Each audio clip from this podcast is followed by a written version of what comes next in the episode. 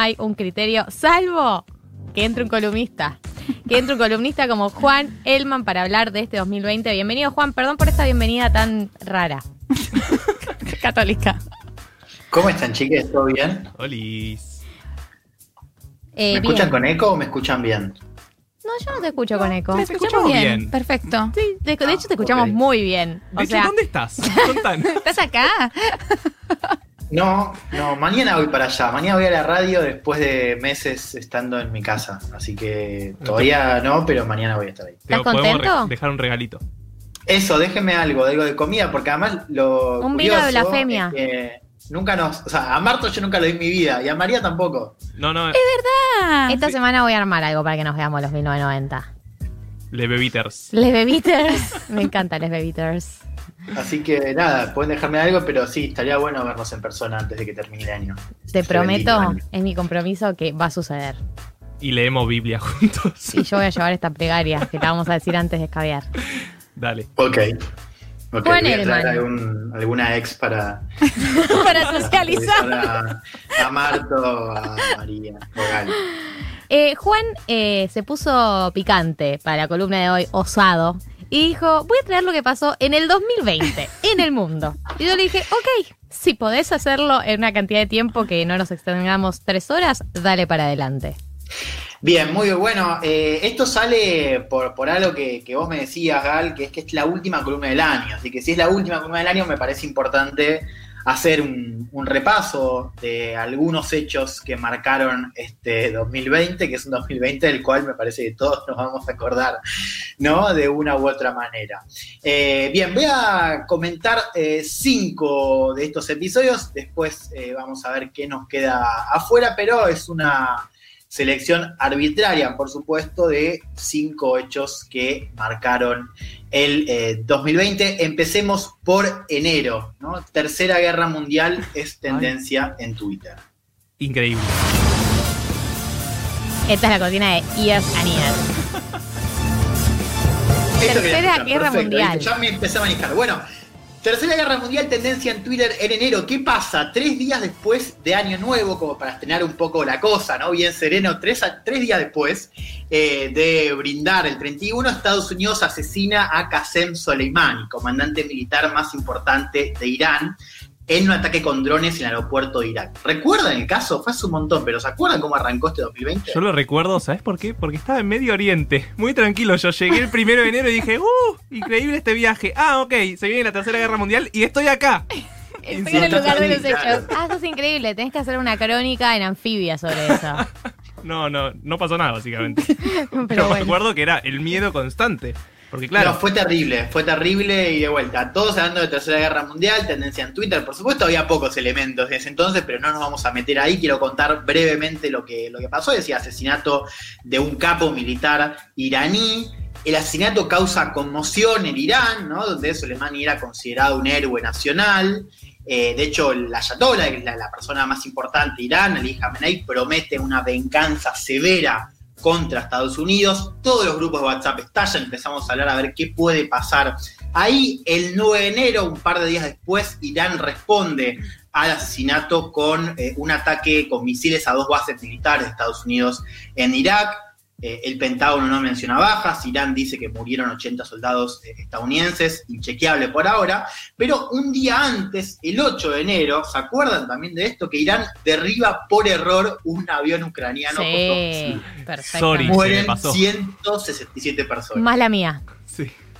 Claro, es un error ahí, un error de cálculo, se le escaparon dos misiles y se le bajó un avión eh, de Ucrania que tenía casi la mitad de los pasajeros de origen canadiense, así que fue realmente eh, una linda manera ¿no? de arrancar el año, ¿no? Ya un poco nos, nos indicaba que este año iba a ser pesado. Bueno, también en enero, digo, para cerrar un poco este primer episodio, la OMS alerta sobre un virus ahí un poco misterioso que Ay, no. empieza a generar neumonía en la provincia de China y nos preguntábamos qué puede salir mal, ¿no? Y después llegamos un par de meses más tarde, a marzo, y el título es El aleteo de un murciélago en un mercado de Wuhan. Cerrá la puede frontera, tratar- Ginés. Cerrá la frontera, por favor, te lo pido. en todo el mundo. Segundo episodio, marzo. Amo, amo esta cortina, me vuelve loca. 11 de marzo la OMS decreta al COVID-19 como una pandemia, ¿no? Para ese entonces teníamos menos de 100.000 eh, casos en China, que tenía más, sí, más de 3.000 muertes en ese entonces.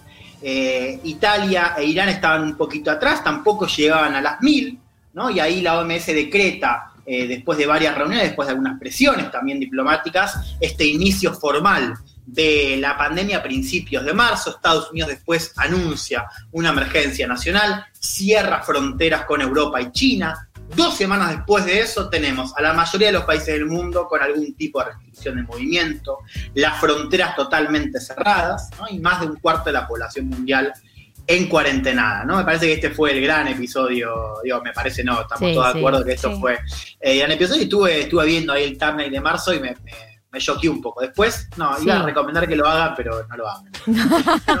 no, vean eh, todo lo que pasó eh, a partir de, ese entonces, está muy documentado, ¿no? Fueron, o sea, todos los días pasaba algo. Yo me acuerdo del eh, primer caso de coronavirus acá, que era un chabón que pidió sushi en el hospital. Hermoso, yo lo, pienso cada tanto. risas. Debe estar, debe estar feliz, claro. Además, todo el mundo entre algodones, primer caso, pidió sushi, salió. Bueno, ahora sabemos que la inmunidad le duró, ¿cuánto? Tres meses aproximadamente. quédate en casa igual. A mí me pone muy nervioso el hecho de que sea COVID-19 y fue en el 2020. Es algo que todavía no puedo sobrepasar. Pobre las generaciones. En 20 años ver estudiantes diciendo, sí, la pandemia en 2019. No, no, no fue en 2019. Eh, eh, el final. Yo todavía no sé cómo decirle, si decirle la COVID o el COVID. A mí me pone incómodo que digan la COVID, porque siento que hay un error de traducción. ¿Por qué la COVID? No, la enfermedad. No, es el coronavirus. Bueno, es confuso. El nuevo, coronavirus, nuevo coronavirus, ya llevamos un año, papito lindo, que de nuevo. O sea, como eso me parece, entiendo que todavía se estila, pero es como el nuevo coronavirus. Yo creo que se dice eh, la COVID, no. pero yo el COVID. De hecho, recién dije decreta al COVID. O sea, yo para mí es COVID y lo voy a decir de esa manera. Bueno, nada, no tengo más para agregar a este segundo episodio. Me parece que todo lo que pueda decir digo, va a ser eh, en mano, va a sobrar. Eh, pero bueno, nada, simplemente quería registrar que fue en marzo cuando la OMS eh, alerta, ¿no? Decreta esta, esta pandemia y bueno, por supuesto, nos vamos a acordar todos de, ese momento. Bien, pasamos a mayo, ¿no? Ahí George Floyd es arrestado por cuatro policías luego de ser denunciado por hacer una compra con un supuesto billete falso. Uno de esos policías, Derek Chauvin, lo arroja al suelo a Floyd, le pone la rodilla en el cuello durante 8 minutos 46 segundos antes de morir. Lo vemos a Floyd que alcanza a decir, no puedo respirar. Esto es mayo. Esto fue en mayo, yo pensé que había sido hace menos, eh, pero eso es también porque perdí la noción del tiempo en este último. Perdón, no puedo arrancar hasta que no me ponga Power la columna. Eh, estoy incómodo. Poneme la cortina, te pido por favor. Bien, mayo, ¿no? Ahí tuvimos este asesinato que dispara el estallido social más importante en Estados Unidos desde 1968, cuando asesinaron a Martin eh, Luther King protestas que comienzan en la ciudad de Floyd, ¿no? Ahí en Minnesota. A los días ya la protesta se vuelve nacional. En casi todas las ciudades eh, la Guardia Nacional eh, se hace presente, ¿no? Para custodiar estas protestas que también tienen una dimensión global, ¿no? Estuvieron en Londres, estuvieron en París. Eh, en buena parte de Occidente estuvieron estas protestas que con el lema, ¿no? Black Lives Matter, denuncian esta situación de racismo estructural que opera todavía en Estados Unidos, por un lado, pero también en eh, buena parte de Occidente. ¿Qué recuerdan de ese momento? Me acuerdo eh, de cómo escalaron las movilizaciones en Estados Unidos. Me acuerdo mucho en Twitter, como siempre, o sea, mi única realidad este año fue Twitter, porque no hubo tal realidad, diciendo como mucha solidaridad por Black Lives Matter y gente diciendo, bueno, acá también tenemos asesinatos y no genera el mismo repudio y matan gente de las provincias del país. Y también me acuerdo de Instagram y fotos negras en Instagram. Y bueno, está también la, foto de la comisaría, es la foto de la comisaría en llamas, oh, que me un fotón. Sí. Esa foto es increíble. Sí, yo estaba pensando también a ver qué, eh, qué a acordar, pero también digo, como, como estaba pensando también en, cómo o sea, los periodistas internacionales sobrevivimos, ¿no? Haciendo estas coberturas eh, en vivo, ¿no? Eh, de, ese momento que fue me acuerdo, sí, todavía, recién estábamos empezando a cubrir, o estábamos cubriendo todavía pandemia, eh, mismo en Estados Unidos, y ahora todavía un foco de preocupación. Eh, y bueno, cuando estalla esto, rápidamente cambia, cambia el lente. Hay algo interesante ahí para pensar en la cobertura mediática, que es que en ese momento, cuando fue la, muerte, el asesinato de Floyd, América Latina empezaba a hacer noticia porque era donde el, el nuevo foco empezaba a tomar dimensión. O sea, vos veías que la cobertura mundial tenías Estados Unidos, tenías Europa, después tuviste también, bueno, Asia al principio, en términos de cómo se llevaban la cobertura por la cantidad de casos que venían teniendo. Cuando la pandemia empieza a tomar fuerza en América Latina, cuando decía, bueno, ahora va a ser noticia América Latina y la pandemia, recién ahí aparece esta, este asesinato que por supuesto empieza a cambiar la cobertura y todo eh, se enfoca en eh, Black Lives Matter, bueno, otro gran momento, eh, momento triste, pero digo, momento importante de, este año. Pasamos a septiembre. Ahí el título es Apoyado por Turquía, Azerbaiyán lanza, todavía no, Azerbaiyán lanza una ofensiva militar en Nagorno-Karabaj para recuperar territorio. Armenia busca defenderse una nueva guerra estalla en el Cáucaso, Cáucaso Sur. Ahora sí. Es hermoso, son hermosos sus títulos. Bien, la guerra se extiende durante casi dos meses, deja más de 5.000 muertes y 100.000 desplazados eh, en la zona. Recién en noviembre, hace unas semanas, tuvimos este acuerdo de paz donde Azerbaiyán eh, recupera territorio que había perdido en la última guerra con Armenia. Eh, esto es una sesión por parte, una sesión por un reconocimiento de eh, Armenia que em, le fue, digo, sí, tuvo un, resultado trágico. Si bien la, cantidad de muertes fue, pareja, en el sentido que no hubo un desbalance, al menos en, los números oficiales que declaran, eh, el, digo, para Armenia fue una tragedia porque digo, más de 100.000 personas de origen armenio se fueron desplazadas y perdió eh, el control del territorio que había ganado en el 94 y hoy la situación es muy inestable y hay una gran cantidad de armenios que todavía no saben si van a poder volver a Nagorno-Karabaj, que, que, que, seguiría en manos de, esta república que es la República Arzaj, que, en los hechos depende eh, de Armenia. Hay todavía cientos de presos armenios que están hoy en la situación eh, que no está resuelta y hay una presión muy importante eh, para que el primer ministro de Armenia eh, renuncie, ¿no? porque esto es, visto desde Armenia como un acuerdo totalmente humillante, ¿no? que deja todo este territorio en manos de Armenia. Bien, este es el cuarto episodio, una guerra, y me parecía importante ponerlo. Y ahora sí pasamos a noviembre, ¿no? Hace poquito el presidente de Perú, Martín Vizcarra, es destituido por el Congreso peruano. Manuel Merino, titular del Parlamento, asume su lugar. Esto es noviembre.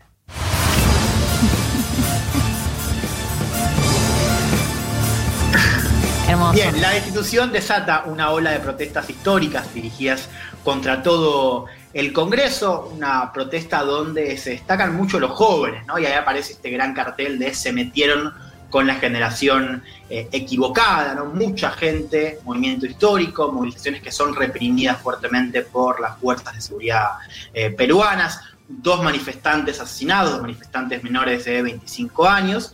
Después de una semana de protestas, Merino, que era el presidente, digo, que, que, asume el lugar de Vizcarra, es obligado a renunciar. En su lugar asume Francisco Sagasti, cuya tarea, y que la que sigue siendo, es eh, aguantar lo que pueda hasta las elecciones presidenciales en abril. ¿no? Este es el último episodio de estos cinco. Eh, me parecía importante agregar algo de América Latina que estuvo picado en general. Ahora lo voy a... Eso te iba a preguntar. ¿Por qué elegiste el caso Perú de los casos que hubo en América Latina de movilizaciones o situaciones Bien, porque si recuerdan, o sea, todo lo que nosotros vimos en, en 2019, fueron los estallidos eh, en Chile, bueno, también en Perú eh, hubo un par, eh, en Colombia también muy importantes, en Ecuador, en Bolivia, pero digo, esto ya lo veíamos en 2019. Yo creo que lo que vimos en 2020 en Perú fue muy importante para, para Perú. no porque los de China hayan sido importantes, lo que digo es que fueron más del año pasado. O sea, hoy estuvimos lidiando con incluso que, moría las elecciones. No sé, yo pienso, el referéndum de Chile por ahí fue producto del estallido del 2019, no es que fue el estallido en sí mismo, sino como un segundo capítulo.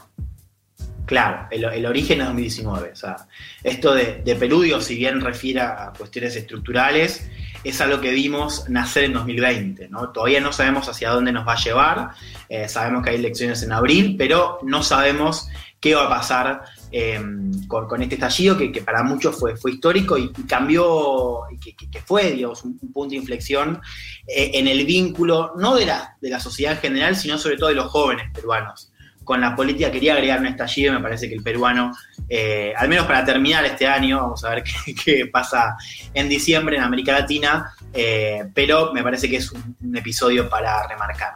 De todas maneras dejé, estos son cinco episodios eh, que, yo seleccioné de manera arbitraria, les dije, pero tenemos una lista que quiero comentar brevemente de otros episodios acá. Me parece que se van a sorprender también, de cosas de wow, esto también pasó eh, este año. Lo voy a decir rápidamente, pero quiero decirlo con esta columna, esta cortina que, me encanta, que es la cortina de Guías Bien, algunos episodios. Australia se prendió a fuego, recuerda. ¿Fue este año? Fue este año. De hecho, creo que Eli debuta una columna sobre los fuegos de Australia, si no me equivoco. Ay, ¿O no? Soy de muy mala conductora. No, no, es de mala conductora porque yo no me acuerdo si con qué columna debutó. Australia se prende fuego. Tuvimos dos explosiones inmensas en el puerto de Beirut, Líbano. ¿Recuerdan? Más de 200 muertos. Que es como arranca el video del Kun. El... Sí, vamos a jugar. Vamos a jugar. Vamos a jugar. Bueno, Joe Biden ganó las elecciones en Estados Unidos, Trump sigue denunciando fraude, Meghan Markle y el príncipe Harry renunciaron a la familia real. ¿Fue este año eso? Ay, no me acordaba. Fue este año, sí. Oh my God, sí. Luis Arce ganó las elecciones en Bolivia con más del 50% de los votos, y terminó el gobierno de facto de Janine Añez, es una buena noticia. Chile dijo sí a una nueva constitución, en Guatemala prendieron fuego el Congreso, Indonesia sufrió inundaciones masivas, se murió el Diego, se murió Kobe Bryant, casi se muere Kim Jong-un, ¿se acuerdan de eso? Casi se muere Kim Jong-un, estuvo muerto una semana, bueno, finalmente apareció vivo. India y China se agarraron literalmente a piñas en la frontera en Himalaya. Ay, Dios. Eh, hubo más de 40 muertos, se, agarraron a trompadas con palos también. Eso Himalaya, más de 4.000 metros. Eh, Qué increíble agarrarse trompadas en el Himalaya. Eh, Te da el aire, ¿no? y después India eh, prohibió TikTok en en su país. Bueno, después tuvimos uh, bueno, más eh, hechos, estrelló un avión en Pakistán, no importa, simplemente quería No importa. Ese avión en Pakistán, nobody cares. Nos quedaron afuera, eh, también un par, pero decilas, bueno. Decilas, tenés tiempo, Juan, te dejo. No, no, no, o sea, literalmente las, las eh, dejé eh, afuera, tuvimos, eh, estalló una planta de gas eh, en Nigeria, hubo un terremoto también en Turquía, Turquía mismo se, peleó con, con Grecia, Dios, se peleó, wow, estuvo al borde de una confrontación militar con Grecia, tuvo que intervenir Francia, bueno, en Francia también tuvimos estos atentados contra este profesor que había hablado en contra de, del Islam. Eh, tuvimos también ah. atentados en Viena. Bueno, nada, otros episodios que, estarán afuera, pero son, son un montón. Simplemente quería decir eh, dos cosas para terminar. Que es que, bueno, claramente este año va a quedar en la historia, ¿no? cuando uno piensa, o sea, uno sabe que este año queda en la historia. no sé cuánto podemos irnos para adelante, pero ciertamente este año nos vamos a acordar todos. Eh, y simplemente decir que quiero que termine ya este año, ¿no? Digamos, a ver qué Igual ¿Qué puede llegar a pasar en, diciembre? Hay una ingenuidad de pensar que porque arbitrariamente decidimos que el año termina en diciembre, va a haber algún tipo de quiebre en la historia de la humanidad como la venimos. Todo. El otro día mi hermano elaboró una teoría que para mí es muy interesante, que es que él, que él cree que el 2020 tiene que durar lo que dure el coronavirus cosa que el 2021 arranque ya sin coronavirus. Entonces, el coronavirus dura hasta mayo, 2020 dura hasta mayo, y ya el 2021 que quede libre de coronavirus. A mí me parece una buena idea. Me gusta, propongamos O sea, Juan, no estamos cerca de terminar, si es esa teoría. No, no, pero, pero necesitamos un quiebre. Yo eh, me gusta lo que él dice, pero digo, está, está bien. Eh, yo propongo que, eh, es más, yo propongo que hagamos fin de año ahora. No sé cuál es el fin de que viene. ya, pero si es el fin de que, viene. Ya con este año. Bueno, eso es verdad. Eso es verdad. Pero un poquito más, pues si no, 1990 no vamos a poder cumplir el. Hay que vernos antes de fin de año con los de 1990. Como que dame una semana para organizar el encuentro. Sí, es verdad eso, eso es verdad. Pero bueno, nada, un 25, bueno, está bien, 31 de diciembre está bueno. 31 de diciembre. Fue un año eh, Vamos a ver qué nos, qué nos va a deparar eh, el 2021. Simplemente una idea que es eh, que esto, digo, todos estos efectos en la población mundial, todos los costos en materia económica, social, política y cultural, eh, los va a tener que pagar el 2021 y más adelante. Vamos a ahora tenemos que lidiar con todo, todo esto, eh, todos los efectos de, al menos estos episodios eh, que nos entraron, que también están fuera de, esta lista de 2020. Así que, nada, un poquito de, paciencia ¿no? y de, tranquilidad para, para esta transición 2021. Yo me acuerdo que había terminado el, newsletter de 2019 diciendo... Eh, bueno, listo, fue un año intenso, chavo. Ojalá que venga el 2020 y sea tranquilo. Bueno, Tan ingenuo el Juan del pasado, me da ternura. No, además, eh, ¿Por cuánto tiempo? O sea, ¿cuánto tiempo va a pasar para que hagamos como el, duelo respectivo? Yo siento que no vamos a querer hablar del, no vamos a querer hablar del, 2020 durante un buen tiempo. O sea, la película con Brad Pitt para mí va a salir 2025. O sea, como sobre el 2020 va a salir por ahí dentro de cinco años. Por ahora no, no quiero que lo, ni siquiera quiero que lo dramaticemos. ¿Cuánto tiempo vamos a dar barbijos? ¿No? que antes era insólito, pero ahora ya está normalizado. para mí el año que viene, todo el año.